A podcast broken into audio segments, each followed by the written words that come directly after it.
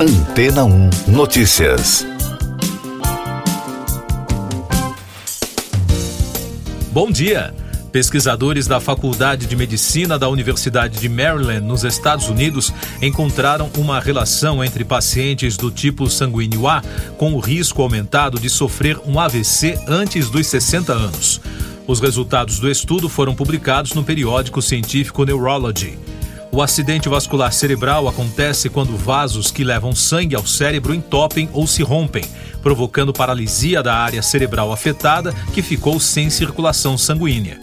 O problema pode prejudicar ou até comprometer totalmente a movimentação dos membros e está entre as principais causas de incapacidade e de morte em todo o mundo.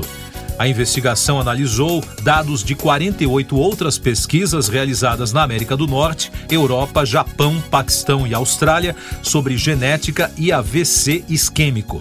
Os dados de 17 mil pessoas que sofreram derrame ao longo da vida foram comparados aos de 600 mil pessoas que nunca desenvolveram a doença. A análise constatou que o tipo sanguíneo A predominou em comparação com pessoas que tiveram AVC com 60 anos ou mais ou nunca tiveram. De acordo com os pesquisadores, para essas pessoas, o risco de ter um derrame precoce foi 16% maior, enquanto para aqueles indivíduos com o tipo O, o risco foi 12% menor. Mais destaques das agências no podcast Antena 1 Notícias. O número de mortos no naufrágio de um barco na cidade de Tartus, na Síria, subiu para 100, segundo a agência oficial SANA. O barco transportava migrantes de Trípoli, no Líbano, para o território sírio. A embarcação transportava cerca de 150 pessoas, mas apenas 20 foram resgatadas com vida. O naufrágio é considerado um dos mais letais do Mediterrâneo Leste. Moradores de oito regiões da Flórida, nos Estados Unidos, receberam ordem para sair de locais vulneráveis ao furacão Ian, previsto para tocar o solo do estado americano nesta quarta-feira. Kevin Guthrie, diretor da Divisão de Gerenciamento de Emergências da Flórida, disse que o Centro Nacional de Furacões agora está prevendo que o furacão deve tocar o solo americano em Venice com ventos de até 200 km por hora. O partido de extrema-direita Fratelli d'Italia de Giorgia Meloni recebeu 26% dos votos nas eleições de domingo. O resultado final, divulgado na terça-feira, confirma a maioria para a coalizão da direita no parlamento italiano. A coalizão conta com a Liga de Matteo Salvini e o Força Itália do magnata Silvio Berlusconi. Ao todo, três partidos terão 237 cadeiras na Câmara dos Deputados de um total de 400. A coalizão também terá maioria no Senado. O príncipe herdeiro da Arábia Saudita, Mohammed bin Salman, foi nomeado primeiro-ministro, um cargo que tradicionalmente é exercido pelo rei. A nomeação foi feita em um decreto do rei Salman publicado pela agência oficial Saudi Press. Apesar de ser o líder de fato do país, Bin Salman atuava em cargos como vice-primeiro-ministro e ministro da Defesa. O governo russo anunciou o resultado parcial do referendo realizado em quatro regiões ucranianas ocupadas. Segundo a agência de notícias estatal do país, a TASS, 96% dos moradores da região que estão na Rússia e fizeram o voto à distância escolheram a anexação dos territórios. Kiev não reconhece os resultados e afirmou que a consulta pública é uma farsa. Já o chefe do parlamento russo disse que, com o resultado, as áreas podem ser anexadas em 4 de outubro. Eu sou João Carlos Santana e você está ouvindo o podcast Antena 1 Notícias, agora com os destaques das rádios pelo mundo. Da CBC de Toronto, o ex-Beatle Ringo Starr revelou à emissora canadense que se apresentar, pelo menos para ele, é algo que ainda não envelheceu.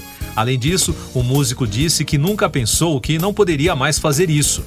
O baterista está na segunda etapa de uma turnê americana e logo terá uma série de datas no Canadá, começando na segunda-feira em Laval de Londres. Segundo a rádio BBC, o sucesso de Harry Styles, As It Was, tornou-se o single número um que ficou mais tempo na parada dos Estados Unidos por um artista britânico. A música entrou na 15ª semana no topo da Billboard Hot 100, quebrando o recorde de 14 semanas detido por Mark Ronson e Sir Elton John com os sucessos Uptown Funk e Candle in the Wind. O cantor e ator também está em primeiro lugar nas bilheterias do cinema americano com o filme Don't Worry Darling. Dos Estados Unidos, destaque da iHeartRadio, a cantora colombiana Shakira será julgada em Barcelona por suposta fraude fiscal, de acordo com uma ordem judicial espanhola divulgada na terça-feira. A data do início do processo não foi confirmada. No final de julho, o Ministério Público Espanhol pediu mais de oito anos de prisão e uma multa de quase 24 milhões de euros para Shakira, que é acusada de ter fraudado 14 milhões e meio de euros do Tesouro entre 2012 e 2014. Ainda dos Estados Unidos, da Fox News, em seu novo livro considerado revelador, A Billion Years, Mike Rinder, um ex-cientologista e crítico da religião, detalha a relação da igreja com o ator Tom Cruise. De acordo com o Page Six, Rinder escreve que David Miscavige, o líder da religião, supostamente facilitou o namoro entre Cruise e sua então futura segunda esposa, Nicole Kidman. Em uma declaração ao canal, um porta-voz da igreja chamou a alegação de totalmente ridícula. Siga nossos podcasts em antena1.com.br. Este foi o resumo das notícias que foram ao ar hoje na Antena 1.